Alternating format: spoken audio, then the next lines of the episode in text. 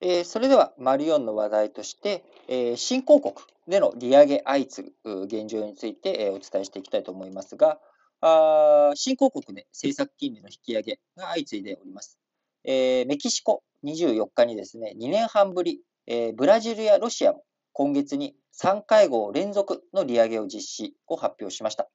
え、こちら背景にはですね、え、国際商品価格の高騰や、えーきえー、気象異常、異常気象による干ばつのかなどで、え農作物、え農製品の農産品の価格が上がっていることがあるということですね。まあ、簡単に言うとインフレが起きているので、そのインフレ対策として利上げをしているということになっております。えー、もともとメキシコ銀行、メキシコの中央銀行ですね、えー、今回利上げしないだろうと、据え置きでいくだろうというふうに事前のエコノミスト調査では思われていたんですけれども、こちら政策金利0.25%引き上げるということになり、メキシコ、ブラジル4.25%に今政策金利になっております。ロシアは5.5%、南アフリカ3.5%、トルコは19%ということになっておりますけれども、あの非常に今、利上げに向けた動き、利上げが増えているということになっております。新興国にとって利上げをすることによると、こちら、あのドルの利上げ観測の話のところでお伝えしました通り、金利金利が自分たちの国、自国通貨の金利が上がれば、その分だけ、えー、他の国の、え、自分たちよりも金利が低い国の通貨よりもですね、価値が高くなるということになるので、通貨が高くなるという側面があります。で通貨が高くなると、輸入価格が安く、低く抑えることができるということになるので、えー、輸入、食料品とかですね、えー、そういったものを、えー、輸入している国にとっては、輸入物価を押し下げて、インフレを抑制する、えこういった効果を持つということになっていきます。ただ、一方で、え金融を引き締めていく、金利が高くなっていくっていうことは、お金を借りづらくなるという側面もあるわけなので、お金を借りづらくなっていくと、経済、えー、短期的にはマイナスな影響もあるということで、インフレの影響のマイナスと、えー、お金を借りづらくなることのマイナス、どっちがあ大きいマイナスなんだ、どっちにメリット、デメリットあるんだろうっていうこと、これの舵取りをしていかなきゃいけないというタイミングになってきております。えー、特にですね、トルコなんかは、この中央銀行の、えー、総裁なんかはやっぱり利上げを進めていくべきだって当初言っていて、まあ、それをエルドアンさんが解任したりとかして、いや、あのみんなの借り入れがね、えー、しやすくしないといけないんだ。ところが、やっぱり利上げしなきゃいけないっていうふうに、えー、考えたりとかですね、非常にあの難しい舵取りを、えー、迫られる、そんな状況になっております。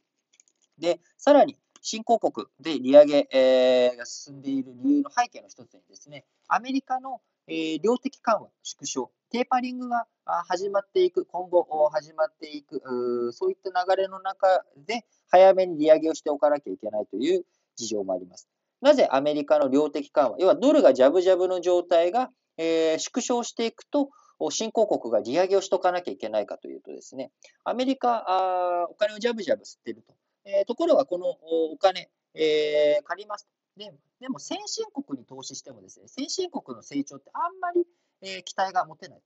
と。例えばあ、株とかでもイメージしてもらえば分かりやすいと思うんですけれども、すでに大きくなった大企業に投資しても、まあ、そこまでリターンがあるわけじゃない。それよりも、急成長しているような企業の方に投資した方が、リスクもあるけれども、リターンも大きいじゃないかというのと同じ理屈で、先進国よりも新興国の方に、えー、そのジャブジャブに余ったお金というものはですね、流れ、えー、込みやすくなっていたわけです。ところが、じゃあそのテーパリングするよ、もう、えー、ちょっと金融縮小するよと、量的緩和縮小するよっていうふうになると、真っ先にそういったところが、あ、じゃあこれリスク高いから引き上げようやっていうような動きになっていってしまう可能性があるので、えー、そうなってくると資金が引き上がっていく。資金が引き上がっていくと、えー、当然、あの、もうそこの通貨いらないよっていう、その通貨が売られるっていうことになるので、その通貨が安くなっていっね、その通貨を売ってドルに戻してドルの借金を返さなきゃいけないということになるんでね。で、そうなってくると通貨安にさらされていく可能性もあるので、早めに利上げをして自分たちの基礎体力というか、通貨の基礎体力を上げていく必要もあるというようなことになっております。で、えー関連記事としてですね、ブラジル、えー、ブラジルレアル、レアル、ブラジルの通貨であるレアルが今高値圏にあり、えー、対円相場でですね、1年3ヶ月ぶりの大数字になっておりますが、こちらの背景の背景に、えー、今申し上げた中央銀行の利上げというものもありますし、あと、昨日かな、あのー、アメリカの為替、えー、米ドル見る上で、えー、金利だけじゃなくて、輸出入、えー、経常利益、貿易取引を見なきゃいけないよって話と同じことで、ブラジルのレアルについてはですね、今、資源価格とかが高騰している。そうすると、ブラジルって資源、えー、資源とかの輸出国なので、